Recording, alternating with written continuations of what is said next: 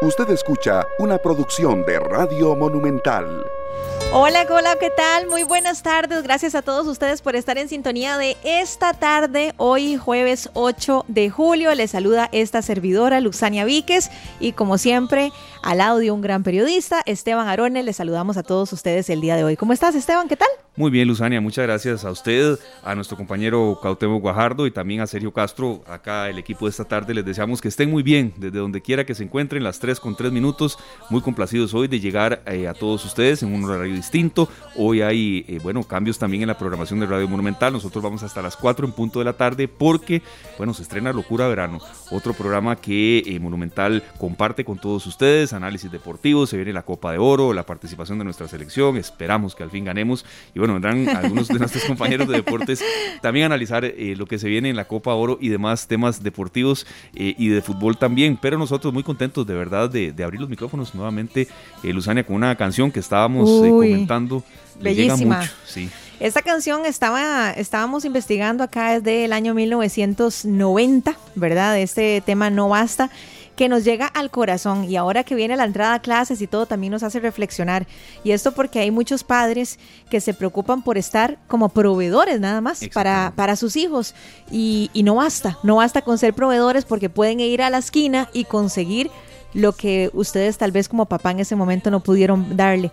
El día de mañana, al fin y al cabo, yo creo que los hijos se van a acordar de cuánto compartimos con ellos, de si los escuchamos, si no lo escuchamos, del tiempo que le dedicamos, pero no se van a acordar si la tablet costó 300 mil o 500 mil colones. Se los juro que eso nunca lo van a recordar. Así es, este, mm, Luzania, es muy cierto eso. A veces eh, eh, el papá tiene que luchar con todo para, para ser proveedor, pero mm, bueno, llega cansado a casa y, ya ni siquiera se da cuenta lo que potencialmente pueda estar viendo su hijo en el teléfono, Y, y, la incomunicación bueno, es, enorme. No, y puede ser terrible y puede tener un desenlace espantoso. Un día, Esteban, escuchaba yo a un conferencista que, siempre lo nombro, pero es que me encanta, es un español que se llama Víctor Coopers, y él habla un poco de esto. Él dice que el día de mañana eh, eh, a tus hijos, cuando les pregunten, ¿vos querés a papá o querés a mamá? Ellos no van a decir, sí, lo quiero porque tiene cuatro maestrías, tres posgrados, es gerente de la empresa, habla cinco idiomas y además gana tanto. No, no, no. Ellos no van a responder eso. Ellos van a decir, sí, lo quiero porque me escucha, porque es un buen papá, porque es una buena mamá. Así que ellos no les va a importar si la persona tiene 15 posgrados o tiene uno o no tiene ninguno. Lo importante es el tiempo de calidad y eso es justamente lo que nos dice Franco De Vita. Franco Atilio De Vita De Vito es el nombre de él, nacido en Caracas 23 de enero de 1954, músico y cantautor venezolano, muy recordado también porque, bueno, eh, ha hecho carrera con, con Debbie Nova. Ay, sí, podemos presumir. Sí, así es. Podemos presumir. Y bueno, Franco Víctor yo lo vi. ha venido múltiples ocasiones a Costa Rica. Sí, yo también. Yo, yo toda fan fui también. Todos los que. Ay, sí, yo fui, yo, yo, yo fui, yo fui. pero es que es demasiado bueno. Aquí nuestro compañero Sergio ha seleccionado eh, música, por ejemplo, de, de Fabulosos Cadillacs, la voz de, Vicentico, y a ese sí no he ido y quiero ir. Y de Franco Evita, mi canción favorita. Por cierto, no es esta, es Solo Importas tú, pero Ay, no, nos pusimos románticos. De la, parte musical con la que siempre ingresamos el programa, pero música con sentido y que tiene cierta relación también con los temas que vamos a tratar. Qué bonito, de eso se trata. Así es, bueno, eh, ya el próximo lunes de nuevo vienen las clases, el próximo 12 de julio, y se van a extender hasta el 21 de enero del año entrante. Eh, recordemos que se dio este receso entre el 28 de junio y el 9 de julio por el tema del COVID, ¿verdad? Una, una enfermedad que a todos nos ha puesto de cabeza, que ha eh, trastocado calendarios de múltiples situaciones, de múltiples, de múltiples factores, de múltiples aristas, y la parte de la educación no ha sido la excepción. Es por eso que eh, hoy estará con nosotros ya, incluso respondiendo todas las consultas, Melania Brenes, ella es viceministra académica del Ministerio de Educación Pública, pero también ella es, eh, bueno, licenciada en psicología y máster en psicopedagogía. Creo, Luzania, que es bueno escuchar muchas cosas y, al arranque del curso lectivo y seleccionamos el tema para hoy porque bueno, a veces ya los viernes la gente está un poco en otras y creo que los padres de familia tienen muchas dudas también. Bueno, creo que hay muchísimas dudas, ¿verdad? Por la entrada a clases, eh, de cómo va a ser la modalidad, qué pueden y qué no pueden hacer los padres de familia, etcétera. Entonces, lo que siempre les decimos, ojalá que si usted está ahí escuchándonos, que ingrese a Canal 2 Costa Rica, a nuestro Facebook, y si tiene alguna pregunta, que por favor nos escriba por ahí. Con mucho gusto nosotros se la facilitamos a, el día de hoy a la, a la viceministra para que nos pueda ayudar a esclarecer todas estas dudas que ustedes puedan tener.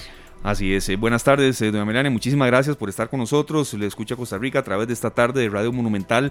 Bueno, eh, ¿cómo están esos preparativos de cara al próximo lunes? Más de un millón de alumnos de nuevas clases, por supuesto que en una, en una modalidad distinta, algunos días presencial, otra virtual. ¿Cómo se prepara el MEP ya para, para arrancar de nuevo este curso lectivo tan interrumpido y con tanta dificultad, pero que bueno, siempre tiene ahí a los soldados de batalla como son los maestros en la mayor parte de los casos, porque a veces se quiere, bueno, señalar muy negativamente a algunos por acciones de pocos. Entonces, eh, ¿cómo está ese balance, doña Melania? Bienvenida. Hola, muy buenas tardes, Esteban Luzania, y escuchándolos al inicio del programa y también me sentí identificada recordando a fabulosos Cadillacs y a, Franco de Vita, realmente me llegó los mensajes que dijeron al inicio. Qué por eso decirles, eh, por eso decirles y contarles que el Ministerio de Educación Pública en principio se prepara con mucha alegría y particularmente yo que estoy a cargo de todos los procesos académicos y que estoy de la mano con los docentes día a día y también con las familias escuchando todas las preocupaciones, me preparo con una alegría inmensa. Yo he estado posteando en redes sociales mías personales y profesionales que ya regresamos el 12 con gran alegría y tengo muchísimas impresiones de docentes que, que están ahí conmigo en LinkedIn, ¿verdad? Que me dicen que están felices, que sienten un renacer, que sienten mucho optimismo de que vamos a poder retomar las cosas de una manera muy positiva. Y en ese sentido, pues, el ministerio se preparó, como lo hemos venido comunicando en estos días, con el reforzamiento de un plan de nivelación que empezó en febrero de este año, pero que ahorita para el segundo semestre del año, para la reapertura del 12 de julio, tiene una serie de elementos que buscan apoyar precisamente el avance, la nivelación académica que requerimos de nuestras generaciones a partir de acciones inmediatas de índole curricular, evaluativo, pedagógico y también tecnológico que son requisitos para seguir avanzando. Como ustedes decían, el desafío es muchísimo, las familias, eh, los niños, las niñas, los adolescentes nos sentimos muy cansados, queremos regresar ya, tener interacción con nuestras personas docentes, con nuestros compañeros, queremos, como me decía una chica de un centro educativo, un CTP, queremos contar chisme o al menos estar ahí sentados sin hacer nada, pero estar juntos, ¿verdad? Porque pues en interacción es como se aprende. Y aunque los medios virtuales han sido un aliado para los estudiantes de todo el mundo, porque no es solamente Costa Rica, cuando estamos frente a niveles de desarrollo tan pequeñitos, ¿verdad? Los chicos de primaria y de preescolar y también de secundaria, si bien los medios virtuales son un aliado, no son suficientes para generar los espacios de interacción social que se requieren para el aprendizaje y por eso es que el tema de la educación combinada en una en una coyuntura como la que estamos sigue siendo el proceso que estamos sosteniendo. Elemental decir que volvemos el 12 en un modelo de educación combinada en principio como lo conocíamos, es decir, los planes de apertura de los centros educativos que se gestaron en febrero son los mismos que se van a aplicar por lo menos en estas primeras semanas de julio, mientras retomamos esa reapertura. Vamos a estar trabajando en unos ajustes en los lineamientos base de salud de disposiciones para la reapertura de centros educativos, que son los LSCS 014, que ese, ese instrumento es un instrumento que ha estado presente desde la apertura de este año y que eh, con salud, ¿verdad? con la mesa permanente de salud, estamos continuamente haciendo los ajustes, de modo que podamos ir determinando si en el año, en el marco de ese modelo de educación combinada, podemos ir aumentando la presencialidad y reduciendo los procesos a distancia que no podemos abandonarlos, creemos, por la situación epidemiológica del país, no podemos abandonar 100% los procesos a distancia en este periodo, eh, porque pues todavía el virus está presente, ¿verdad? Si bien hemos avanzado en temas de vacunación, mantenemos la responsabilidad de aplicación de protocolos, disposiciones, y aunque estemos vacunados, recordemos, nos podemos contagiar. Por tanto, eh, todavía estamos en una situación de emergencia, todavía tenemos que respetar protocolos y que nuestro, nuestras acciones en el centro educativo revelen precisamente la protección y la prevención del contagio y por tanto pues un poco ese es el ese es el panorama general que tenemos frente a la próxima semana. Señora viceministra, eh, bueno, con respecto a la modalidad, ya usted lo, lo abordó, ¿verdad? ¿Cómo va a ser? Que va a ser combinada. Un tema que preocupa a muchos padres de familia es el tema de qué pasa si mi hijo no tiene las herramientas para acceder a clases virtuales, por ejemplo, no tiene un celular, no tiene una computadora, que es una gran preocupación, sobre todo en ciertas zonas del país, alejadas del GAM, por lo general. ¿Cómo se va a manejar eh, este asunto, señora viceministra? ¿Se tiene algún plan o cuál es la, la recomendación por parte de ustedes como ministerio? Sí, bueno, en principio saber que nosotros como contexto general reconocemos desde el año pasado que hay eh, población estudiantil que no cuenta con los medios virtuales para la continuidad del proceso de aprendizaje, digamos, en línea. Por eso es que siempre hemos hablado del proceso de apoyo a distancia. Eso quiere decir que desde esa perspectiva, para aquellos estudiantes eh, que en sus hogares no cuentan con acceso a conectividad o en este caso a computadora, por ejemplo, para realizar sus trabajos, esos periodos de combinación a distancia tienen que estar mediados por la impresión de guías de trabajo que ellos tienen que hacer de manera concreta, es decir, impresas, ¿verdad? En donde los ejercicios, las prácticas, inclusive las lecturas tienen que estar eh, entregadas a las familias, como lo han venido haciendo la mayoría de centros educativos, de manera impresa. Esto es algo que caracteriza, por ejemplo, zonas del país donde efectivamente la conectividad es muy limitada, como las zonas, las direcciones regionales donde tenemos territorios indígenas, como la Dirección Regional de Grande de Terra, Basilar, Turrialba, este, y también eh, Limón, si, no, si mal no recuerdo. Entonces, eh, tenemos ahí características distintas. Eh, entonces, la virtualidad, si bien es un requisito deseable e importantísimo para la búsqueda de información, para la comunicación en caso de alguna duda, el día que la persona estudiante está a distancia en el, en el hogar, siempre ese espacio, aunque no exista la virtualidad, tiene que estar mediado por un ejercicio de aprendizaje que está dispuesto en una guía de trabajo que da un paso a paso sobre cuáles ejercicios hacer y qué tareas realizar en el hogar con el apoyo de las familias. Y es importante decir eh, que en este proceso de la educación combinada y un poco a propósito de que, de que sé que muchas familias, papás, mamás, tíos, abuelos, porque en esto se involucra pues toda la familia en general en los procesos de aprendizaje, eh, siempre se preguntan cuál es nuestro rol, qué podemos hacer para ayudar y bueno, y hemos visto cómo el rol de la familia siempre ha sido muy importante en los procesos de aprendizaje desde siempre, pero más que nunca el año pasado y este año nos hemos dado cuenta que, por ejemplo, el apoyo familiar, el, monitoreo, ¿verdad? Que estemos ahí pendientes de qué asignaciones tiene la persona estudiante para ese día y darle el acompañamiento debido y los espacios para hacer ese trabajo eh, se vuelven o se han vuelto un requisito precisamente para apoyar la continuidad del proceso de aprendizaje en el hogar.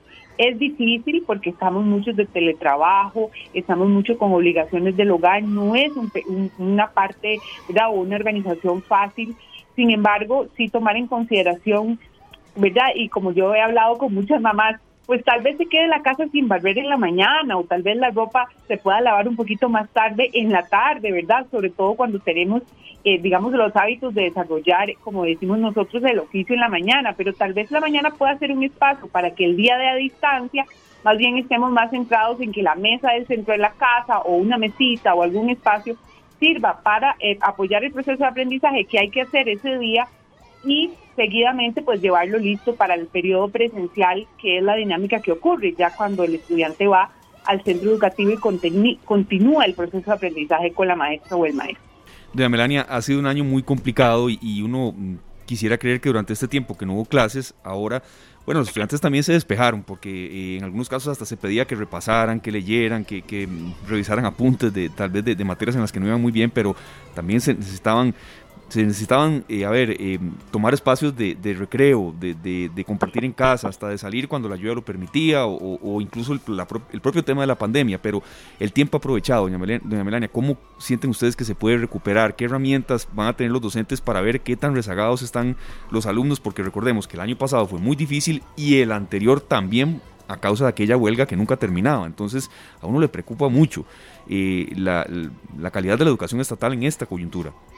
Claro que sí. Recordemos además, Esteban, que el tiempo de aprendizaje es uno de los, primero de los recursos más caros en los que más invertimos, es decir, el tiempo disponible para aprender como país y también la calidad de ese tiempo tiene que ser aprovechado al máximo, ¿verdad? Es, es definitivamente inclusive un indicador de comparación internacional que, que los países ofrecemos, por ejemplo, cuando nos comparamos y desde luego que entre más tiempo y entre más calidad pedagógica en ese tiempo, el país va a poder salir adelante en esos temas. Por eso es que nosotros estamos precisamente haciendo un plan que busca que ese tiempo se, ¿verdad? se use al máximo y por eso es que eh, la decisión tan difícil fue la extensión del calendario escolar para lograr los 197 días eh, que, ¿verdad? De, tiempo efectivo de actividades académicas dentro de los cuales en esos, en esos 197 días los maestros, las maestras, los profesores tienen la responsabilidad de utilizar el máximo tiempo de enseñanza, tanto en los espacios que van a tener disponibles en el centro educativo como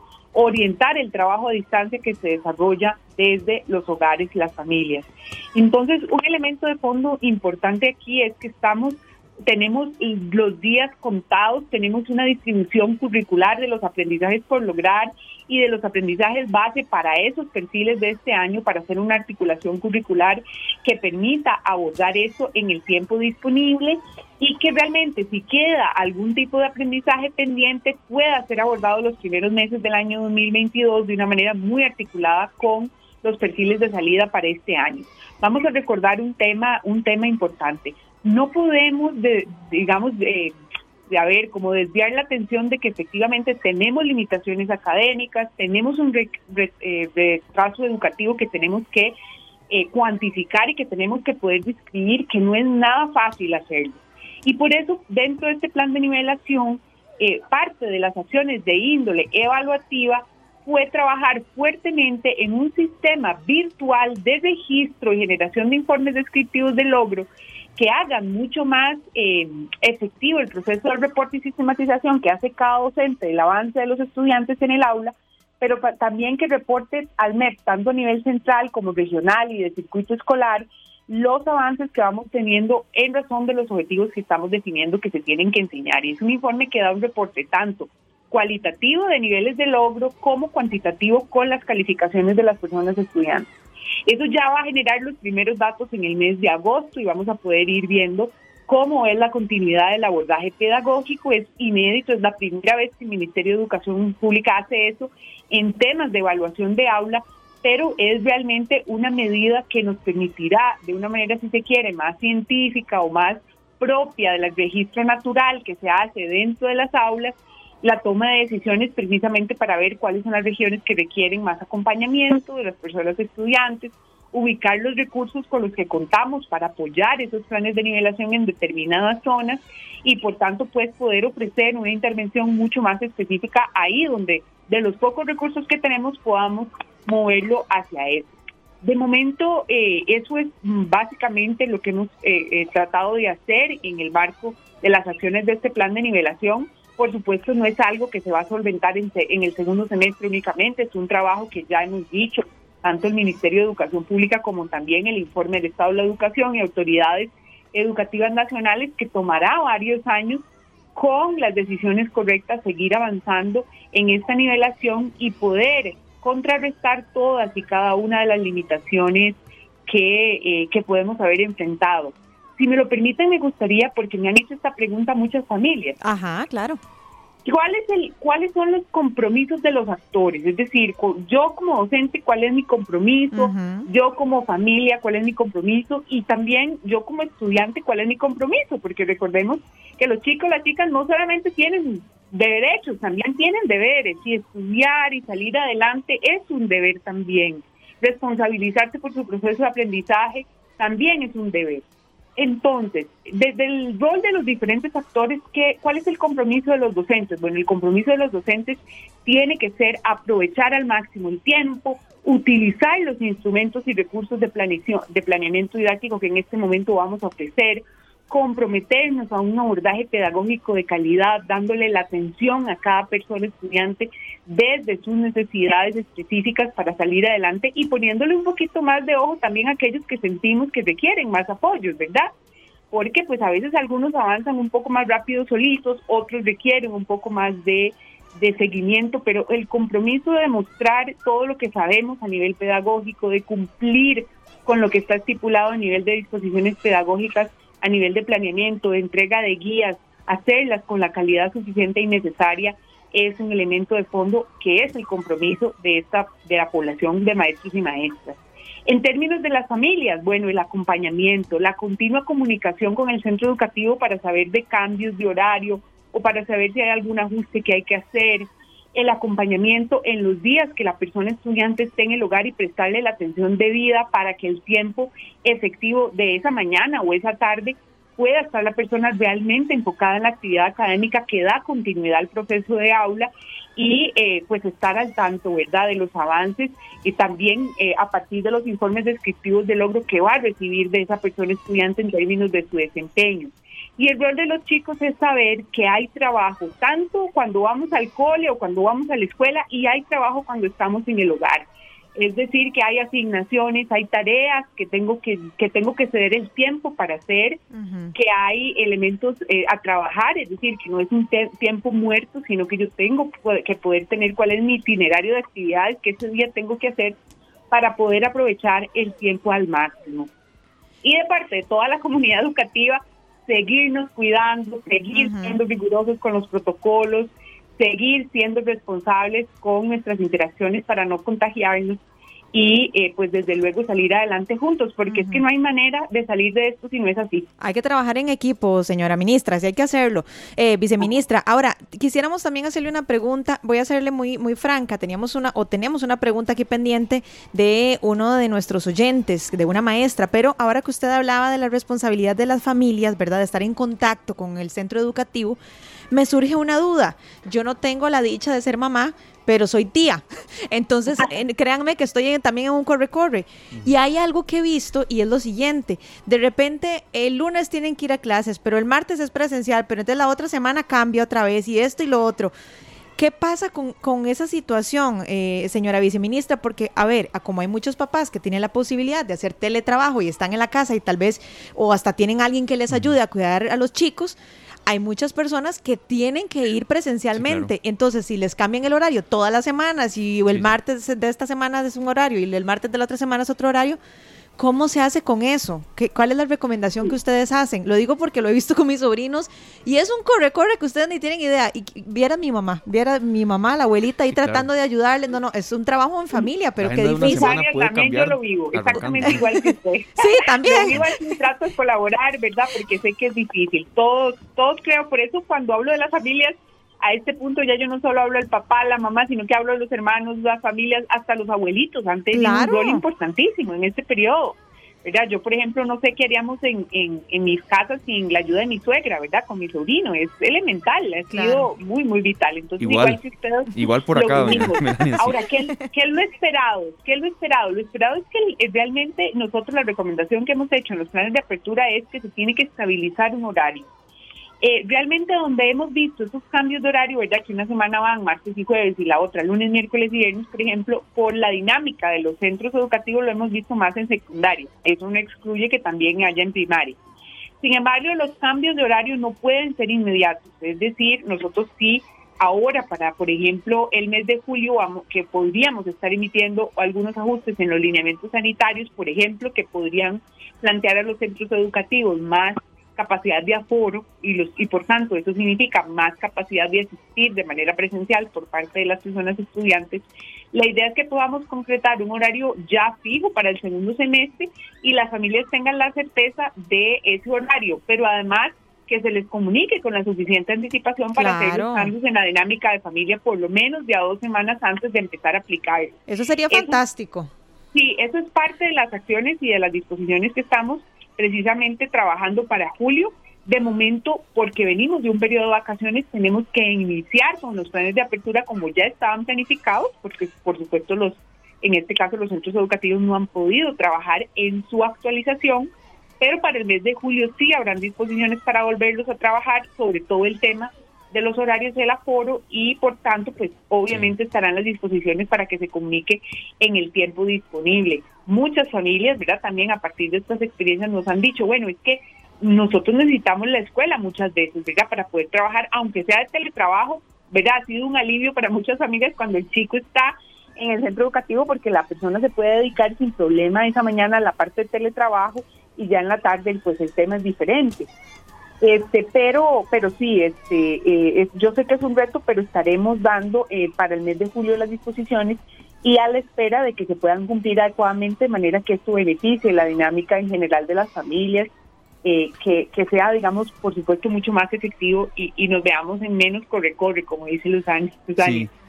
Todos, todos nos hemos visto así. Este, doña Melania, ¿qué parámetros se va a usar? ¿Qué medición o, qué estrategia? Si de pronto los casos, esperamos de verdad, y se lo digo con toda sinceridad, que los casos no vuelvan a aumentar mucho, pero está esta, este temor de que la, eh, la, modalidad de, COVID Delta pues pueda ingresar y hacer estragos o, o, afectar más a la población infantil. Es decir, ¿qué parámetros se va a utilizar eh, para que no haya de nuevo una vuelta a casa, ¿verdad? Total. ¿Cómo se va a ir dando esa medición?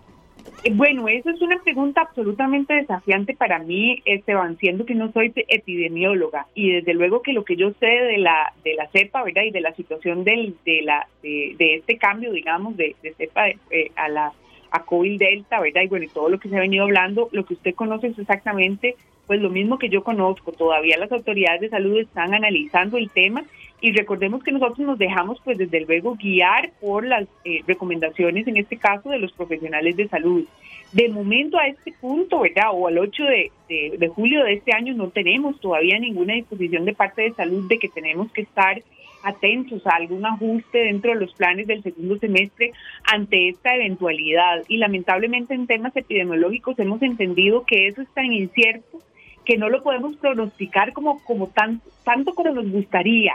Mira, a mí me encantaría decirle al país o decirles a ustedes que ya para octubre eso no va a ocurrir o que jamás, que vamos a seguir, ¿verdad?, eh, bien en el segundo semestre, pero efectivamente ni ustedes ni yo y tampoco los compañeros de salud tienen la certeza de que efectivamente no tengamos que recurrir a medidas epidemiológicas como el año pasado o como las de este año, porque todo va a depender de la situación, de la situación de salud y de nuestro sistema, en este caso de salud. De modo que la pregunta, eh, la respuesta a esa pregunta es muy incierta y tendremos que seguir midiendo y estando al tanto de las noticias y del avance de los temas, al igual que lo hemos hecho hasta ahora. Claro, una ya eh, en los últimos minutos, y le agradecemos, doña Melania, porque muchos padres de familia están escuchando y, bueno, tomarán algunas decisiones también con base en lo que están escuchando y, sobre todo medidas de prevención. Pero a uno le nace también la inquietud de, bueno, eh, el regreso a clases fue sorpresivo para muchos docentes eh, y padres de familia también que estuvieron asumiendo gastos a nivel personal. Mm, y bueno, la situación económica también ha sido muy dura. ¿Hay algún tipo de acompañamiento que se pueda dar? Me refiero a compra de útiles escolares que tal vez algún padre no pueda asumir. Eh, ¿A qué llamado apelan ustedes y también a qué acción específica? Porque eh, de la mano del curso lectivo va también mucha dificultad de padres de familia de, hasta comprar eh, útiles escolares. O las mismas copias, o las mismas copias que necesitan, ¿verdad? Porque de repente si no tienen plata para una computadora, una tableta, y entonces tienen la opción de las copias, pero a veces ni para las copias tienen el dinero. ¿Cómo se haría en estos casos, doña Melania? Al inicio del curso lectivo, ¿verdad? Desde, febrero de, este año, el Ministerio de Educación Pública, a través de otras instituciones estatales, por ejemplo, como el IMAS, eh, ya hizo entrega, en este caso, en una gran cantidad, de manera masiva, de útiles escolares a aquellas poblaciones que hemos identificado de mayor vulnerabilidad. Es decir, ya se hizo muchas de esas acciones, en este caso de habilitación de los recursos con los que nosotros podemos apoyar, en este caso a las familias o a las poblaciones más vulnerables, se hizo en la primera parte del año 2021, ¿verdad? En todo lo que fue febrero, marzo, inclusive abril. Recientemente también hicimos una distribución de otros recursos con apoyos de la Unión Europea y UNICEF para entregar kits de primera infancia para el apoyo educativo a distancia de los más chiquititos que se encuentran también en población vulnerable, que va a beneficiar a más de 5 mil estudiantes en más de 500 centros educativos. Entonces el MES realmente en el, en el proceso educativo se mantiene todo el año habilitando todos y cada uno de los recursos con los que tenemos, que este año pues y el año pasado también por la situación fiscal del país no han sido, si se quiere, los mismos que hemos tenido en años anteriores y eso se moviliza a través de todos y cada una de esas acciones, pero también a través del apoyo que tenemos a las direcciones regionales que también pues tienen muchas de estas responsabilidades de la administración de recursos en los en los centros educativos. Si les digo, el presupuesto no es tan amplio como lo hemos tenido en años anteriores en algunos casos para apoyar Muchos de los apoyos en el sentido que ustedes me están preguntando se dieron en los primeros meses del año y ahora nos queda, ahora en esta reapertura, precisamente ver qué, quedó pendiente, cuáles son esas poblaciones y juntas de educación y eh, centros educativos que todavía indican la necesidad de mayor apoyo para poder direccionar los recursos redistribuidos, porque nuevamente los recursos son limitados y mucho de lo que hemos hecho este año es de distribuir eh, mucho del presupuesto con el que ya contamos para posicionarlo en los lugares en que más se necesita. Pero esto ha sido un trabajo muy arduo y eh, así es como hemos procedido de momento. Estamos esperando la apertura del 12 de julio para poder identificar precisamente sus elementos. Ahora, a nivel de las familias, recordemos que desde el inicio, desde febrero 12, se ha establecido que el uso del, uniforme oficial completo, por ejemplo, si las familias tienen problemas económicos, pueden justificar que las personas estudiantes pueden ir con otra camisa, es decir, eh, en términos del uso del uniforme completo por este año como excepción, eh, se aprobó la posibilidad de hacer un ajuste de manera que las familias no sientan la presión de que la persona estudiante tiene que tener, ¿verdad?, el uniforme completo, que usualmente tiene costos asociados. Lo mismo que el tema de la alimentación, que se seguirá proveyendo por parte de los centros educativos, eh, eh, ya sea en servicio de comedor, que también ha sido un apoyo pues trascendental ¿verdad? Eh, en este en este periodo y que durante este periodo de suspensión se entregaron dos veces igual los diferentes los diferentes paquetes de alimentos que corresponden a las familias y eso es parte pues un poco de, del apoyo que como sistema educativo podemos dar en este momento eh, que es retador a nivel fiscal para todos. Así es. Eh, señora viceministra, hay una pregunta también eh, que nos hacen por acá a través de nuestras redes. una maestra justamente nos dice, ¿qué va a pasar con los educadores o trabajadores de la educación que por alguna enfermedad de riesgo trabajan a distancia? Me parece que es una buena pregunta, ¿verdad? Porque en el caso de las clases presenciales, ¿cómo se manejarían estos casos? En este caso específico, si vamos a, la versión actualizada de los lineamientos que ya está disponible en la página web del ministerio, estos que les estoy hablando y que los docentes, las personas docentes que nos escuchan, eh, ya están, ya, ya van a encontrar en la página web que son estos LSCS 014, disposiciones sanitarias para la reapertura de centros educativos, se van a dar cuenta que hay un ajuste en esa disposición y efectivamente siendo que el proceso de vacunación ya avanzó y que en la mayoría de, casos, aproximadamente 9.000 que tienen factores de riesgo, ya inclusive se tiene la segunda dosis, esto es un ajuste. Y por tanto, las, en este caso, las jefaturas de centros educativos la próxima semana van a recibir nuevas orientaciones a nivel del abordaje de esas personas docentes y el regreso debe ser una condición probablemente que medie en este periodo, es decir, tienen que regresar al trabajo presencial en los centros educativos. Perfecto, doña Melania, muchas gracias eh, por este, bueno, ABC de cómo arranca el curso lectivo el próximo lunes y nosotros estaremos muy pendientes de, informaciones que incluso ustedes quieran dar a, conocer a través de los medios de comunicación. Y yo cerraba también con una reflexión a los conductores, ¿verdad? Porque vendrán los, los niños, y obviamente habrá algunos en los que van acompañados de los padres de familia, pero en otros casos no, a tener también paz en carretera para no, no lamentar ninguna tragedia. Eso es muy importante, hay que aplicar la cortesía en carretera, más con el inicio de, de la entrada a clases. Y qué bueno de verdad, eh, señora viceministra, que pudimos contar con usted y que nos aclarara un poco de, de todas las preguntas que tenemos muchas personas, que tienen muchos oyentes y bueno, que esta entrada a clases sea motivo de alegría para todos, no de susto. Así es, así es. No, yo con muchísimo gusto cada vez que que ustedes se les acumulen las preguntas, ¿verdad?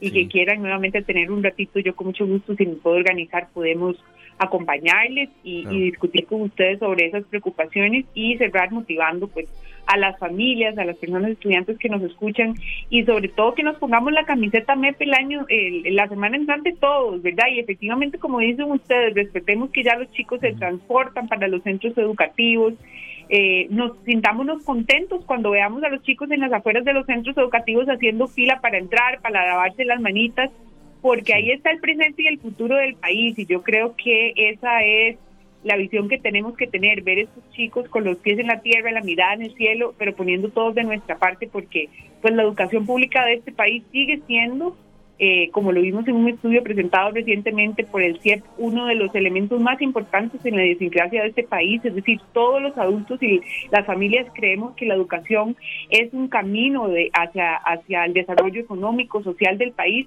así sigue siéndolo, pero es pues un trabajo de todos, así que la invitación a que todos estemos contentos, pero que también pongamos nuestro granito de arena en ese aspecto. Que así sea entonces, que así sea. Vamos con toda la energía para que funcione de esa manera. Muchísimas gracias, señora viceministra, le agradecemos muchísimo. Era, buenas tardes. Buenas tardes, doña Melania. Era Melania Brenes, bachiller, licenciada en psicología también, máster en psicopedagogía. Por eso aprovechamos también ese conocimiento que ella tiene en, en esa fase, pero por supuesto es una autoridad, la viceministra académica del MEP.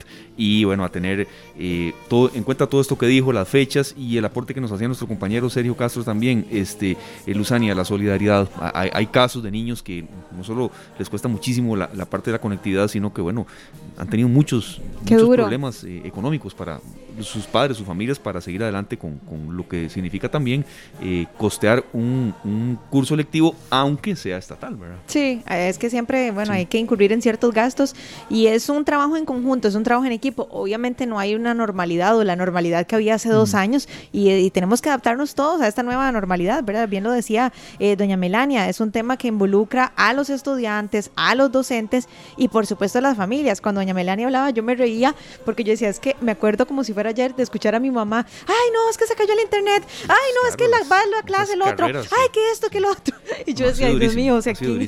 ¿quién, iba a decir que no iba a estar en esas, verdad? Sí, o, o un maestro eh, de, eh, atendiendo a su familia y a la vez, y dando, a la vez clases, dando clases, sí, y, pero... y, bueno, que la señal de internet no está bien en Ay, zonas. No, no, no. Ha sido durísimo, pero bueno, esperamos que, que de verdad los niños puedan eh, disfrutar, porque lo, lo, viven así uh -huh, también. Así. No hay nada como, como, no hay nada, vea, Luzania, como los amigos o los compañeros. Y recuerdos de infancia, de escuela y colegio, eso los lleva uno para toda la vida, ¿verdad? Y también ha sido duro para ellos no participar de eso debido a la pandemia. Sí, pero es bueno tener una buena actitud, a pesar de que la situación tal vez no es como la hubiésemos imaginado, pero bueno, es lo uh -huh. que hay, es la baraja con la sí. que nos tocó jugar. Nos vamos con esta tonada de José Luis Perales, que canten los niños a la pausa y enseguida venimos con mucho más de esta tarde. Muchas gracias por su compañía.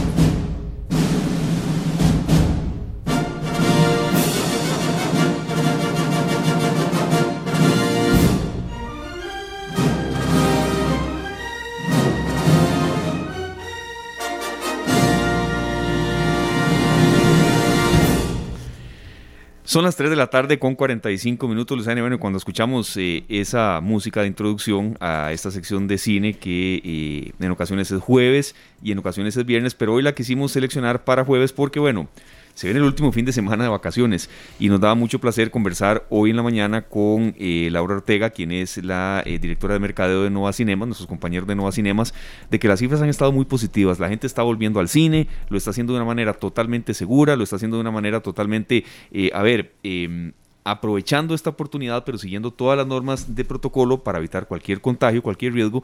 Pero bueno, el cine es una gran industria de entretenimiento y se está reactivando, ¿verdad? Eso es lo más importante, saber que las personas van recobrando poco a poco la confianza y bueno, muy importante también que, que en el caso, digamos, de Nova Cinemas, sí están cumpliendo a cabalidad con todos los protocolos. Yo finalmente sí fui a ver El Conjuro, ¿te acuerdas? Que te había contado. ¿Y cómo le fue? Eh, de ahí me tapé los ojos la mitad de la película, pero muy bien. Es que como da susto, entonces yo me tapo los ojos. Pero, sí. pero mi esposo lo disfrutó mucho, que es lo importante. Y lo bueno de verdad es saber que ya este fin de semana, bueno, sí, es, es el último antes del regreso a clases, así que muchas familias quieren aprovechar para ir con sus hijos, para pasarla bien. Así que Nova Cinemas es una excelente opción. Tienen varias películas en diferentes eh, tandas, en diferentes horarios. Eh, obviamente no pueden tener tandas muy tarde por el tema de la restricción, pero bueno, es una excelente opción para disfrutar con los pequeñines de la casa. El Conjuro 3 fue la que usted vio. sí. Y, y, y cómo se sintió, Luzana, antes de, de, ya ingresar con la entrevista y también con algunas sorpresas que vamos a anunciar? Ay, qué risa. Eh, en cuanto al tema, sí, yo sé que el, que el género del, del terror de, le causa a usted a veces sí, no, que no unas mío. experiencias ahí, no sé si en sueños y demás, a veces le pasa a alguna gente, pero en materia de seguridad, en, en, en el cine, el distanciamiento, todo ah, eso. Ah, no, no, con, con, todo eso me sentí muy bien, muy segura, o sea, todo el protocolo a cabalidad, porque volvemos a lo mismo, o sea, uno tiene que, no puede pasar por alto esas cosas, aunque uno vea a las personas de alrededor en estado óptimo, entre comillas, ¿verdad? Uno nunca sabe. Entonces, no, yo me sentí muy segura, muy contenta, muy feliz. Eh, ya la otra parte se las conté con mucho susto, eso sí, pero ya eso no es culpa de Nova Cinema, sino de la película. Claro. Pero la pasé muy bien y me sentí muy segura. Yo tenía, Esteban, un año, un año y restito de no ir al cine, ¿puedes creerlo? Un año. Un y... año y resto sí, de no sí, ir al cine. No, yo sé, yo sé que, que, eso, a ver, a la gente le, le da también su cierto susto, uh -huh. es, es, normal, ¿verdad?